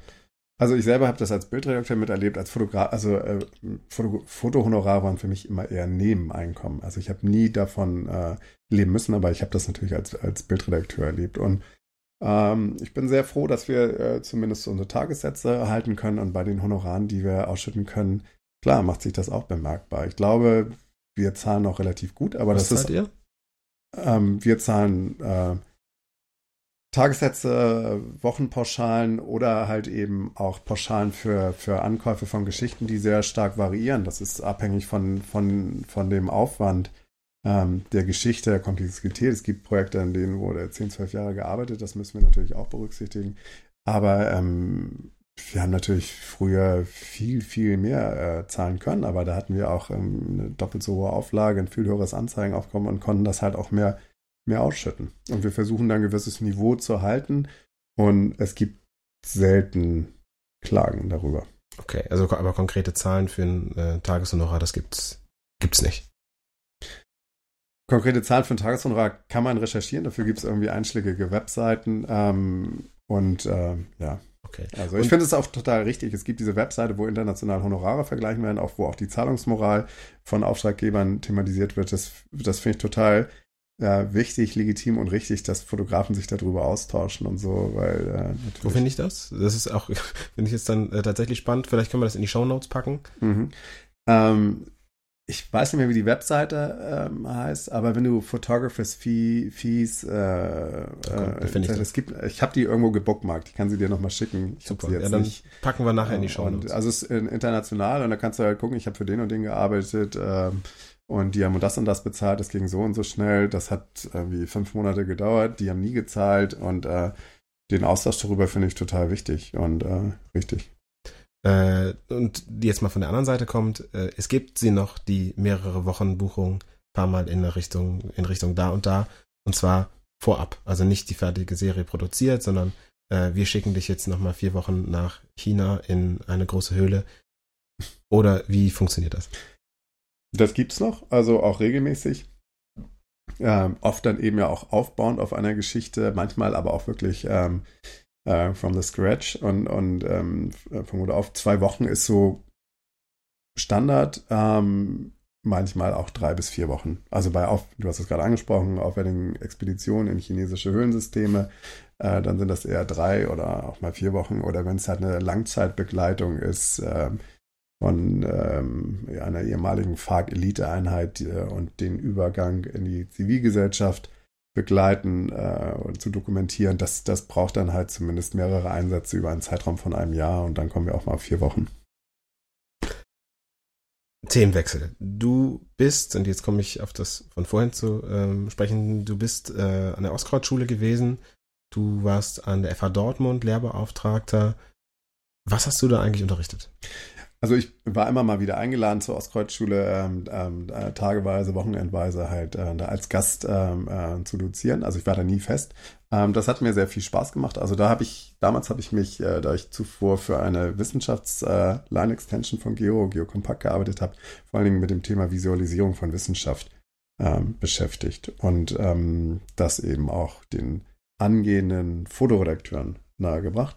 Ähm, ich hatte einen äh, Lehrauftrag an der äh, Fachschule Dortmund, den ich auch sehr gern fortgesetzt hätte, der, was mir jetzt zeitlich nicht mehr möglich ist und kriege auch hin und wieder nochmal Anfragen von anderen Hochschulen. Ähm, und mir fällt das immer sehr, sehr schwer, das abzusagen, weil ich das sehr gern mache. Also ich arbeite total gerne mit ähm, jungen, angehenden Fotografen, Fotografinnen ähm, und habe auch, äh, wir haben regelmäßig Praktikanten aus Hannover, Dortmund, Hamburg, Berlin äh, bei uns und ähm, so hat das noch eine gewisse Präsenz in meinem Arbeitsalltag. Ich bin einmal im Jahr, war jetzt in den letzten beiden Jahren beim, als Mentor beim Canon Student Program in Perpignan, einer wunderbaren Initiative, wo jetzt in diesem Jahr 220 Fotostudierende aus ganz Europa zusammenkommen und von einer Gruppe von 23, 25 Mentoren angeleitet, halt mehrere Tage Workshops äh, beim Visa Polymarche ähm, machen können. Das ist so eins meiner Highlights, weil das irrsinnig viel Spaß macht und nebenbei auch nochmal eine Geschichte umkommt oder man trifft auch eben äh, Studenten, mit denen man früher mal zusammengearbeitet hat äh, oder die mal Praktikanten bei uns waren und hatte eben Austausch mit internationalen Kollegen und ähm, jetzt bin ich, jetzt hast du mich angefixt. Ähm, äh, tatsächlich, das Thema ist mein Thema, wenn ich selber doziere an der, an der Uni Kiel, nämlich wie kann man Wissenschaft heute aufbereiten, allerdings wirklich mit Wissenschaftlern, also nicht mit Fotografen. Und das heißt, das ist dann durchaus ein Thema, mit dem ich mich sehr auseinandersetze. Also wie können wir es, ich glaube daran, dass äh, Wissenschaft erklärt werden muss, ansonsten hat sie in der Zukunft weniger Chance, weil alles nur noch gefundet wird. Ähm, wie kann denn ein Fotograf Wissenschaft aufarbeiten? Also es gibt ja verschiedene Ebenen und das fand ich auch immer spannend. Also ähm, ähm, ne, es, es, gibt äh, natürlich die bildgebenden Verfahren der Wissenschaft, die herangezogen werden können, die natürlich auch dann äh, nochmal eine, eine andere Umsetzung im Magazin erfahren, auch in einem populärwissenschaftlichen Magazin als in einem, einem, einem Fachmagazin. Der Anspruch bei Geo ist ja auch immer zu jeder noch so absurden, äh, was heißt absurden, ähm, theoretischen Wissenschaftsgeschichte, sei es zum Urknall oder zur ähm, äh, Dark Matter ähm, Quantenphysik halt noch eine äh, üppige optische Ebene hinzuzufügen. Und das können natürlich äh, aufwendige Infografiken und Illustrationen sein. Ähm, Fotografie ist natürlich beim Urknall ein schwierigeres Thema. Gab es noch nicht oder wie? Oder? Mm, ja, das kam dann kurz darauf. Aber ähm, äh, auch da gibt es halt irgendwie Umsetzungen. Äh, oh, da haben wir dann den Anspruch, dass wenn wir Wissenschaftler porträtieren, dass wir das dann halt irgendwie zumindest üppig machen. Oder auch manchmal Modelle in das Bildkonzept, äh, also auch theoretische Modelle mit in das Bildkonzept äh, einbeziehen. Ähm, das ist der Anspruch. Und ähm, dann muss Wissenschaft und Forschung äh, eben auch gut dokumentiert werden. Und es gibt Institute, die eigene Fotografen beschäftigen. Christian Ziegler, ein Geofotograf äh, und auch National Geographic-Fotograf, mit dem wir seit Jahrzehnten zusammenarbeiten, ist jetzt gerade am Max-Planck-Institut fest angestellt worden, äh, was ich, glaube ich, äh, ähm, sehr, sehr richtig äh, finde. Äh, der begleitet Expedition. Äh, Esther Horvath ist gerade mit der Polarstern unterwegs ähm, als Fotografin des Alfred Wegener Instituts in, in der Arktis, ähm, worüber auch Geo und auch andere Magazine des Hauses Gruner und Jahr demnächst berichten werden. Ähm, und ähm, da gibt es viele Möglichkeiten, Wissenschaft darzustellen. Und ich glaube, das erleichtert den Zugang auch zu Hardcore-Wissenschaftsthemen äh, äh, sehr. Mhm. Ja, bin ich ganz deiner Meinung.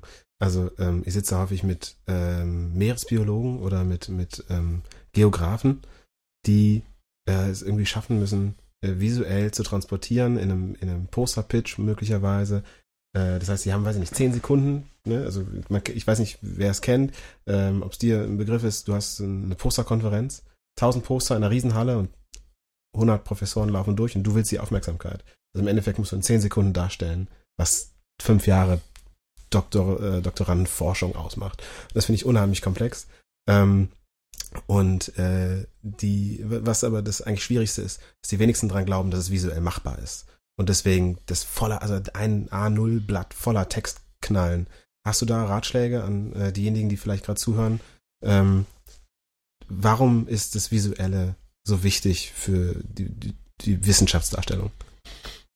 Na, die Berührungsängste mit bestimmten ähm, Themen der, zum Beispiel aus dem, aus dem Physikbereich, äh, Teilchenphysik oder so, die ist extrem hoch, weil es natürlich auch extrem komplexe Materien, ähm, Themenbereiche sind, die halt kaum runterzubrechen sind auf eine populärwissenschaftliche äh, Publikationsebene.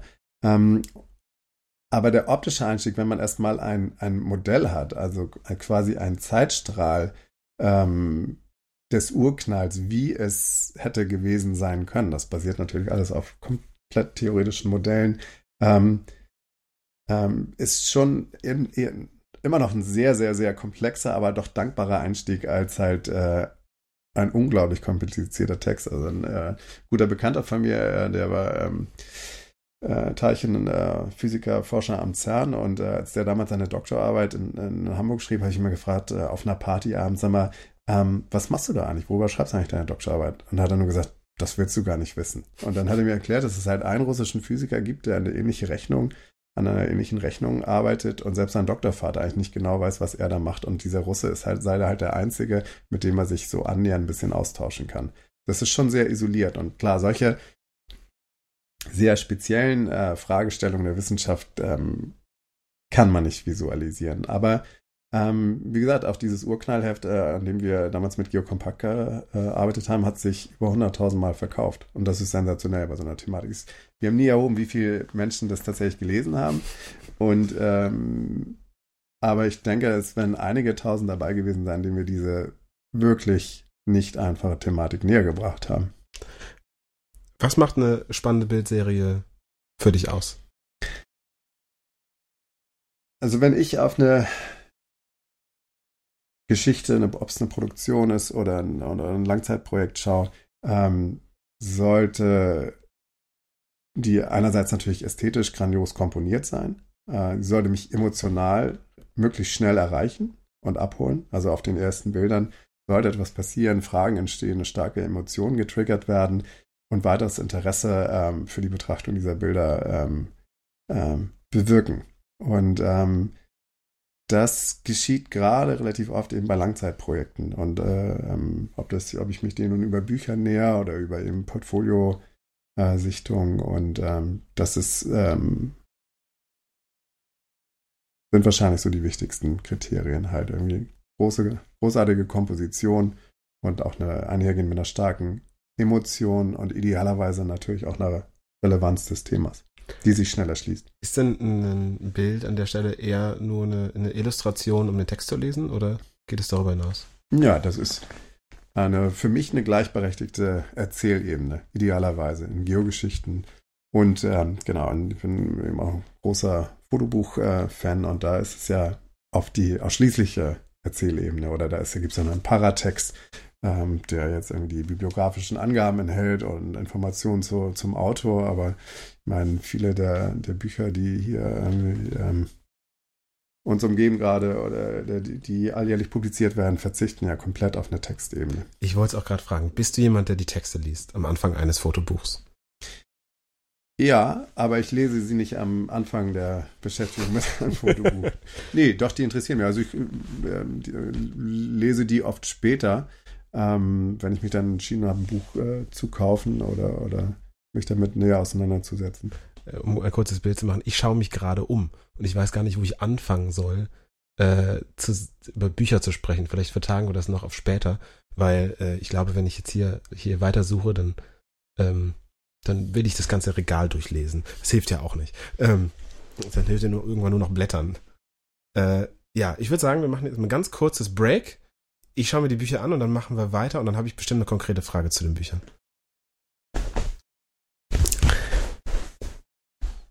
So, wir sind wieder da. Bücher haben wir uns angeschaut, ähm, ausführlich darüber geredet, uns aber entschieden, dass wir das jetzt hier wirklich rauslassen, weil ansonsten sitzen wir jetzt hier noch bis heute Abend, äh, auch wenn im Winter die Tage kurz sind, das muss ja nicht sein. Wir haben aber ähm, Zuwachs bekommen, wir haben einen Gast, der jetzt bei Lars auf dem Schoß sitzt und das ist das ist Dino, ähm, unser Hund. Dino, ähm, du hast noch keine persönliche Geogeschichte, du siehst noch sehr klein aus. Wir, wir kennen uns noch nicht so lange. Also nee. Geo äh, ist für ihn nur präsent, wenn ich mal äh, auf Reisen bin und durch meine Abwesenheit über die Tage, ich bei der Arbeit äh, bin. Aber ein grünes Halsband hast du schon. Ein in Geogrün. Ein Geogrün. Zufall. Ja, ja, das, das sagt man so. ähm, wir waren also bei den Fotobüchern angekommen. Ähm, ich glaube, wir haben darüber gesprochen, was eine spannende Bildserie für dich ausmacht und genau, ob wir Texte, ob du, ob du die Texte bei den Büchern liest. Ähm, wie weit hat sich denn unsere Bildrezeption in den vergangenen Jahrzehnten verändert? Ähm, und was bedeutet das vor allen Dingen für deinen Job als Bildredakteur? Unser aller so ganz äh, allgemein, global mhm. und generell gesprochen. Ähm, klar, wir sind natürlich so ein bisschen äh, Bildschirm beeinflusst bis verdorben. Also ich merke das auch bei Präsentationen, wenn wir halt auf dem großen Screen halt äh, Themen präsentieren, also Fotoprojekte, dann ist die Erwartungshaltung dann äh, manchmal äh, noch viel höher. Und dann muss man dann erstmal auf dem äh, bedruckten Papier äh, damit konkurrieren. Und es gibt halt auch äh, Fotografie, die funktioniert wunderbar auf dem Screen, in der Projektion, aber nicht unbedingt wenn es gedruckt ist. So. Und da ist so das durch äh, Retina-Displays äh, beeinflusste Sehen halt äh, schon ein Faktor in der Rezeption, ja. Und äh, Thema Ästhetik äh, oder Bildästhetik, auch durch die Perfektion, die digitale Fotografie zulässt? Hat sich da auch was verändert für euch als Magazinmacher? Hm, ja, klar, wir gucken natürlich kritischer, also ich meine, äh, exzessive Bildbearbeitung gab es auch schon im Labor ähm, und ähm, äh, doch sind die verführerischen Möglichkeiten äh, der digitalen Postproduktion äh, oft auch ein Problem. Also man, man, äh, ich finde, Interpretation ist wichtig, war auch immer wichtig, hat eben auch im Labor stattgefunden.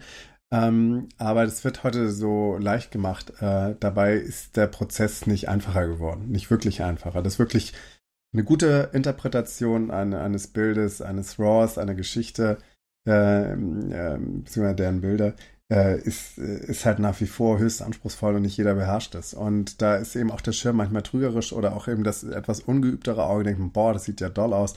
Ähm, aber wenn man sich das genauer anschaut, ähm, zerfließt das sehr schnell. Jetzt waren wir eben kurz bei den Chine großen chinesischen Höhlen. Jetzt mache ich mal ein Bild auf. Ähm, also man hat eine, eine riesengroße Höhle und ähm, hat wahrscheinlich zwei Tage daran gesessen, dieses Bild auszuleuchten, weil man 50 Lämpchen überall hingestellt hat. Und dann stellt man fest, ganz hinten links steht ein, äh, ein Assistent oder ein Gaffer. Darf ich den wegmachen bei euch? Nein, auf gar keinen Fall. Das ist äh, nach wie vor ein No-Go und ähm, das steht auch in unseren Verträgen drin, genau, dass das nicht äh, passieren darf. Ähm, Bildmanipulation, Entfernung von Bildelementen ist in der Reportage, in der äh, reportagigen, dokumentarischen Fotografie in Geo nicht erlaubt. Ähm, bei konzeptuellen Studioserien ähm, sind wir nicht ganz so streng, würden das dann aber auch thematisieren, dass es sich um eine Fotoillustration handelt oder eben eine konzeptuelle, äh, auch digital ähm, teilweise entstandene äh, Visualisierung.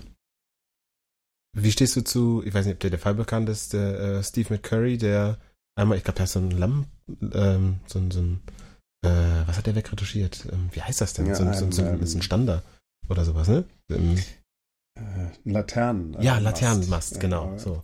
Ähm, wie stehst du dazu? Ist das, also weil in seine Fotografie ja doch anders funktioniert. Also es sind andere Geschichten, die er erzählt und er erzählt die aus, aus seiner Perspektive. Ist das für dich zulässig dann in dem Kontext oder ist, ist das für dich auch, hat er da einen Fehler gemacht? Ich finde das nicht zulässig, das sage ich auch immer wieder und ähm, finde das Schweigen darüber auch problematisch. Ähm, äh, das war, wurde äh, kein großer Skandal und äh, ich fand schon skandalös, weil ähm, es gab ja auch Stimmen aus Indien äh, von Assistenten und äh, befreundeten Fotografen, die mit ihm damals an journalistischen Geschichten gearbeitet haben, wo viel inszeniert war. Also India Railway war eine Geschichte, wo es zu Inszenierungen kam, die äh, in so einem journalistischen Kontext einfach nicht zulässig sind. Und ich finde das nicht richtig.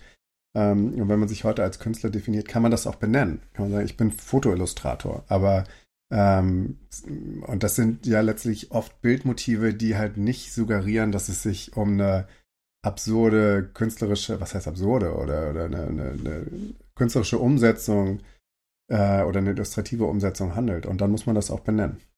Und bei Fotokunst ist das dann für dich wiederum dann zulässig? Also ich, ich bin so ein bisschen mit mir im Hadern zugegeben. Äh, und ich komme drauf, weil wir gerade letztens bei einer, von einer ähm, freien Arbeit, die von einer Fotojournalistin beim Open Table besprochen wurde, ähm, da ging es genau darum, darf ich das oder darf ich das nicht? Ich glaube, da war ein Baum irgendwie, der da schief stand, der da einfach das Bild ruinierte äh, oder ähnlich. Und ähm, ich bin da, da mit meinem Urteil, dass ich sage, ich komme aus der Kunst, ich habe Kunst studiert und denke mir, ja, wenn es dem Bild denn zuträgt, es ändert an der Geschichte nichts. Da muss man sensibel sein.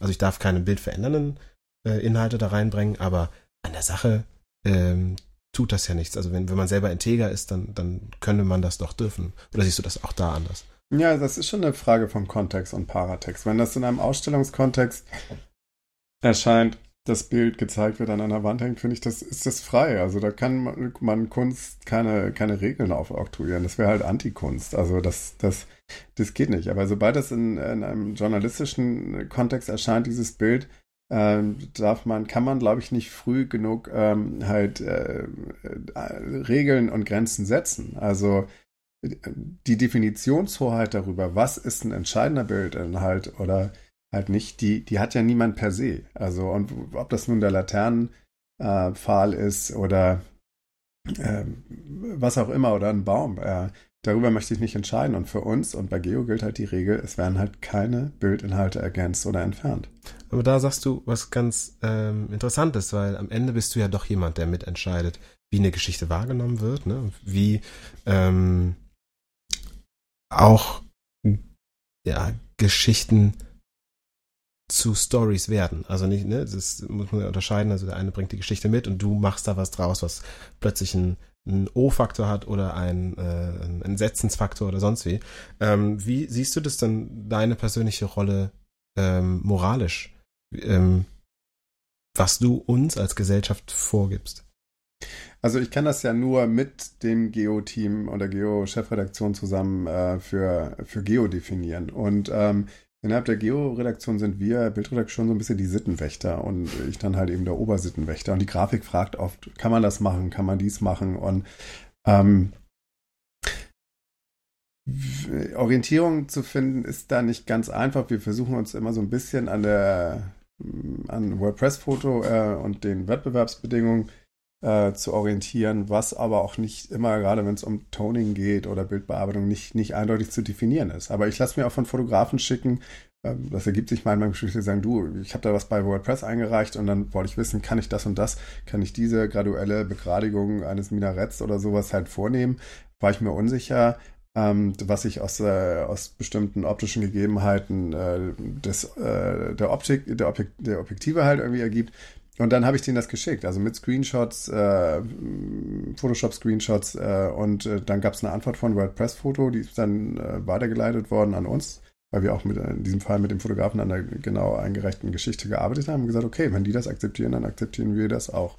Also da geht schon beim Beschnitt selber los, ja, dass, dass du sagst, nee, also Begradigung oder so von einem Haus, das schief steht, das, da ist schon, da ist schon kritisch. Also das ist auf jeden Fall eine Frage. Und wenn es dann irgendwie eine, eine, eine, positive Antwort von WordPress-Foto oder ähnlichen Institutionen geben, äh, orientieren wir uns daran.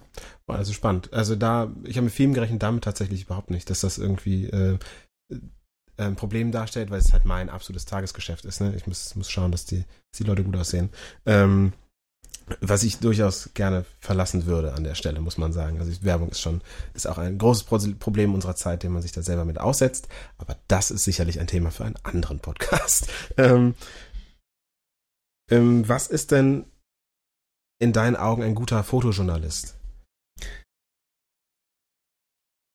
Ein guter Fotojournalist verfügt neben einem äh, herausragenden äh, ästhetischen fotografisch-bildkompositorischem Talent halt auch äh, äh, große Leidenschaft natürlich, Leidenschaft für die Themen und auch für die Tiefe der Themen, ähm, mit äh, der Bereitschaft, sich auch äh, bei der Recherchearbeit äh, ähm, zu quälen und äh, sich mit der Recherche massiv einzubringen in den ganzen Prozess in der Entstehung einer Geschichte. Dann ist ein, ein guter Fotojournalist für mich auch ein guter Kommunikator der sowohl mit seinen Kunden, mit den Redaktionen, also auch mit Redakteuren wie mir, äh, mit den schreibenden Kollegen, aber auch mit den Protagonisten äh, gut kommuniziert, respektvoll umgeht und halt auch für bestimmte äh, Werte steht. Und ein guter Fotojournalist, der für Geo arbeitet, sollte zumindest eine große Werteschnittmenge mit uns äh, teilen.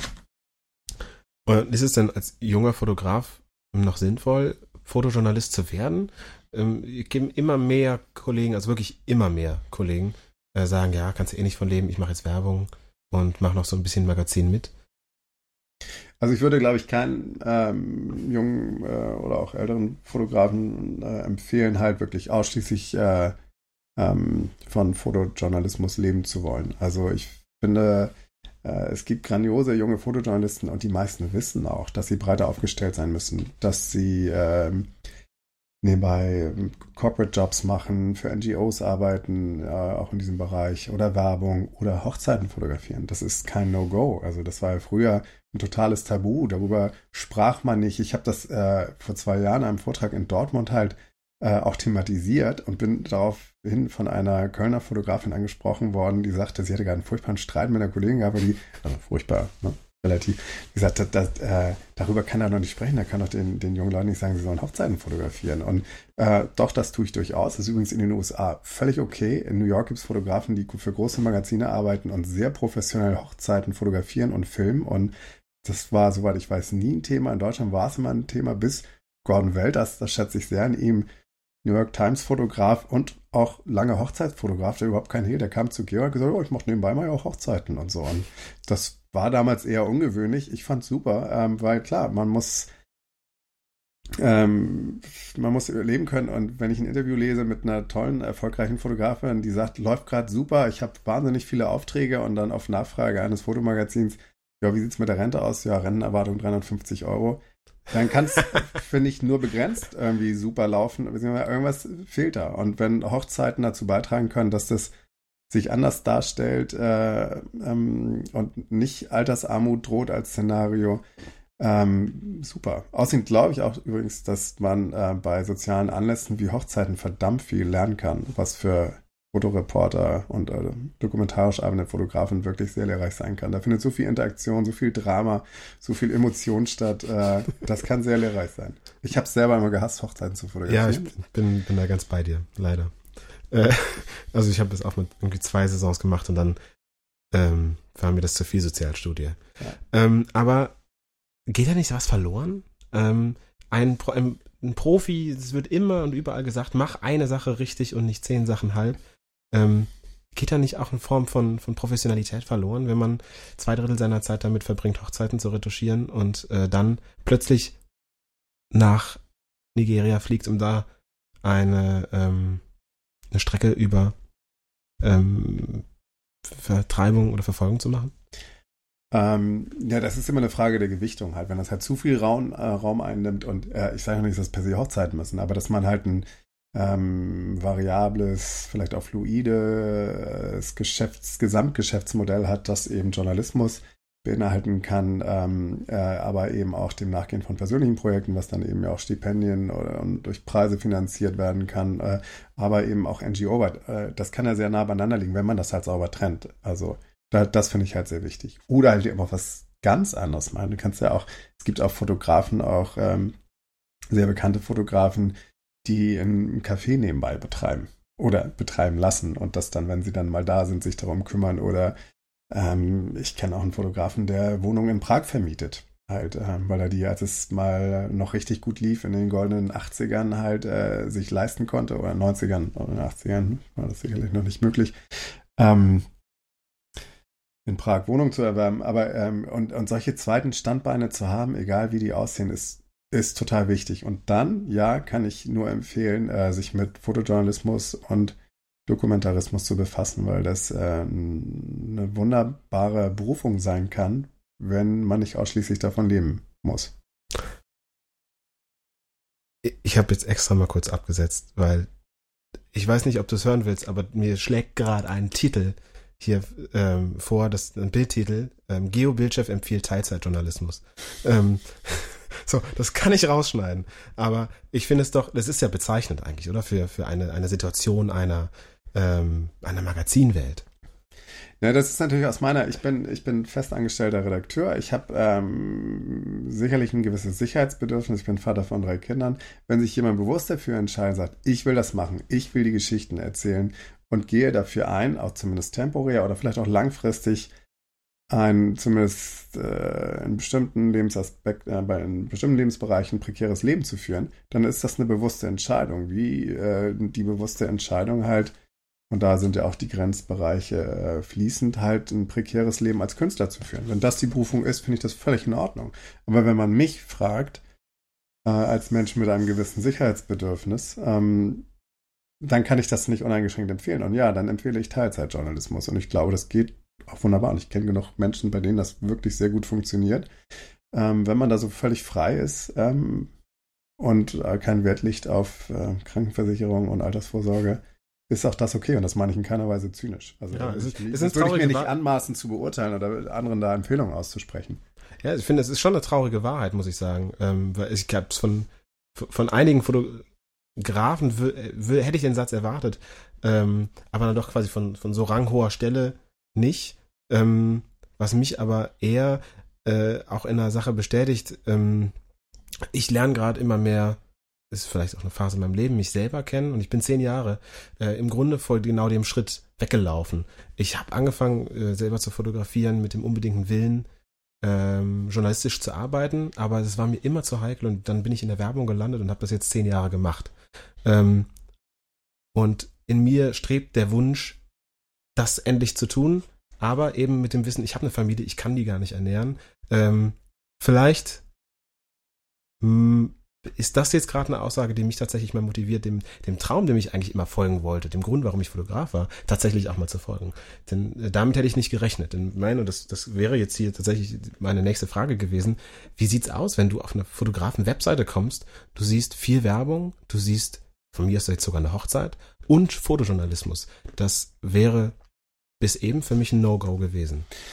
Na, ich glaube, das kann man ja auch trennen. Also je nachdem, wie man seine Webseite aufbaut oder ob man mehrere ähm, Webseiten hat. Also Fotograf Gordon Welt, das habe ich ihn schon angesprochen, zum Beispiel hat eine Webseite für seine journalistische Arbeit. Äh, dann wird er über Live äh, die Kölner Agentur halt ähm, eben auch äh, vertreten.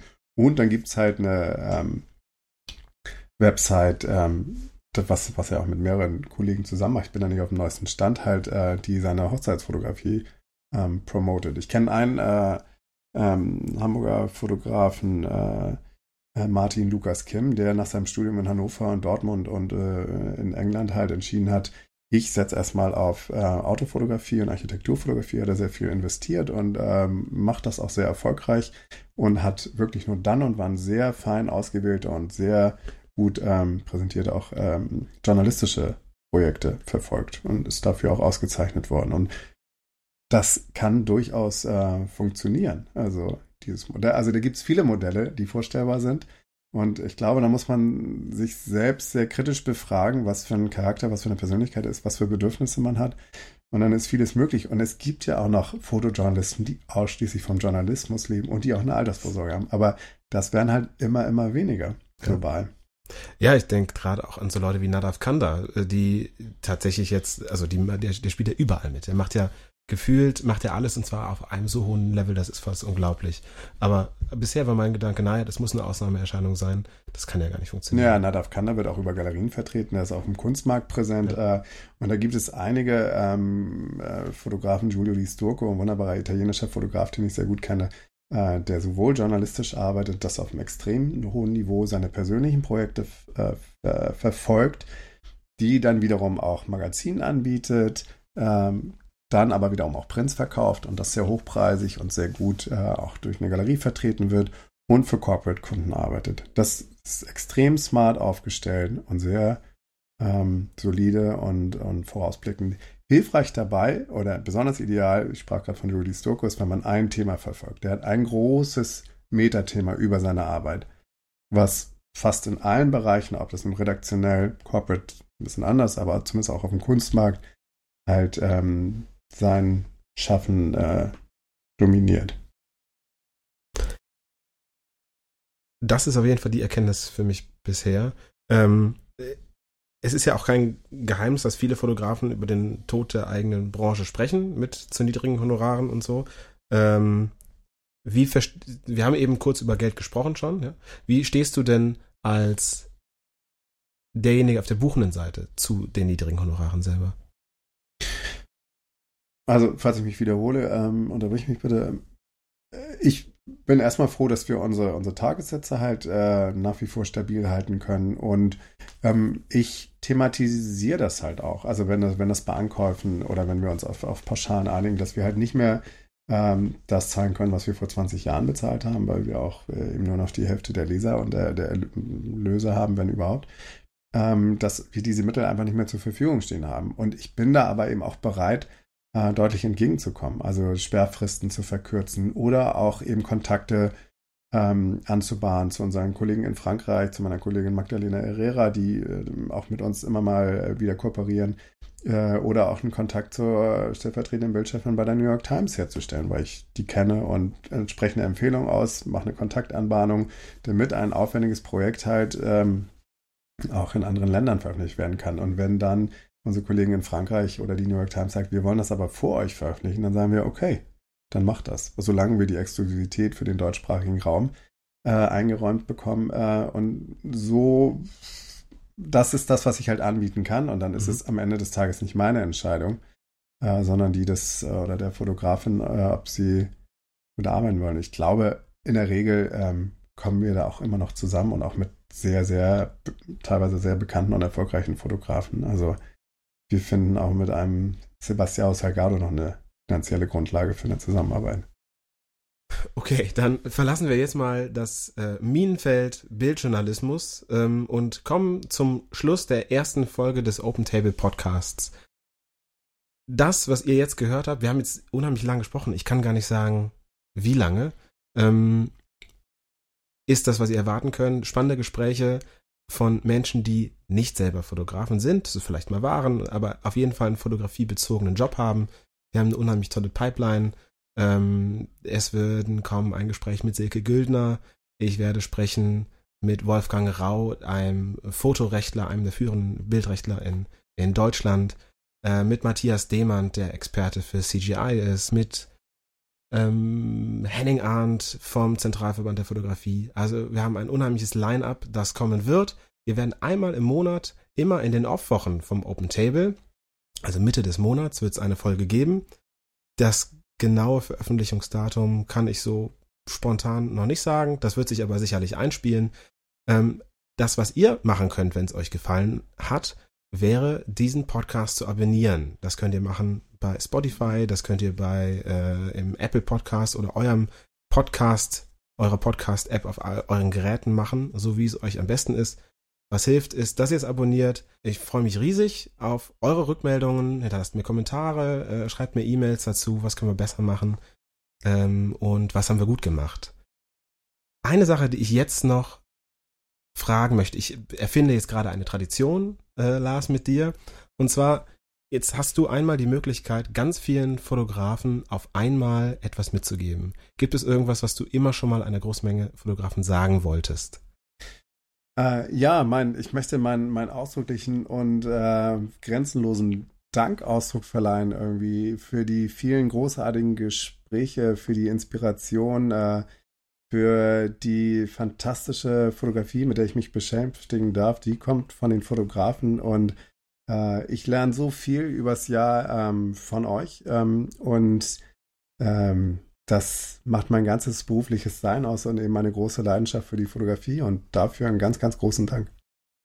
Super. Dann danke ich dir, Lars, für deine Zeit, für die Einladung hier bei dir zu Hause und euch sage ich danke fürs Zuhören. Bis zum nächsten Mal beim Open Podcast.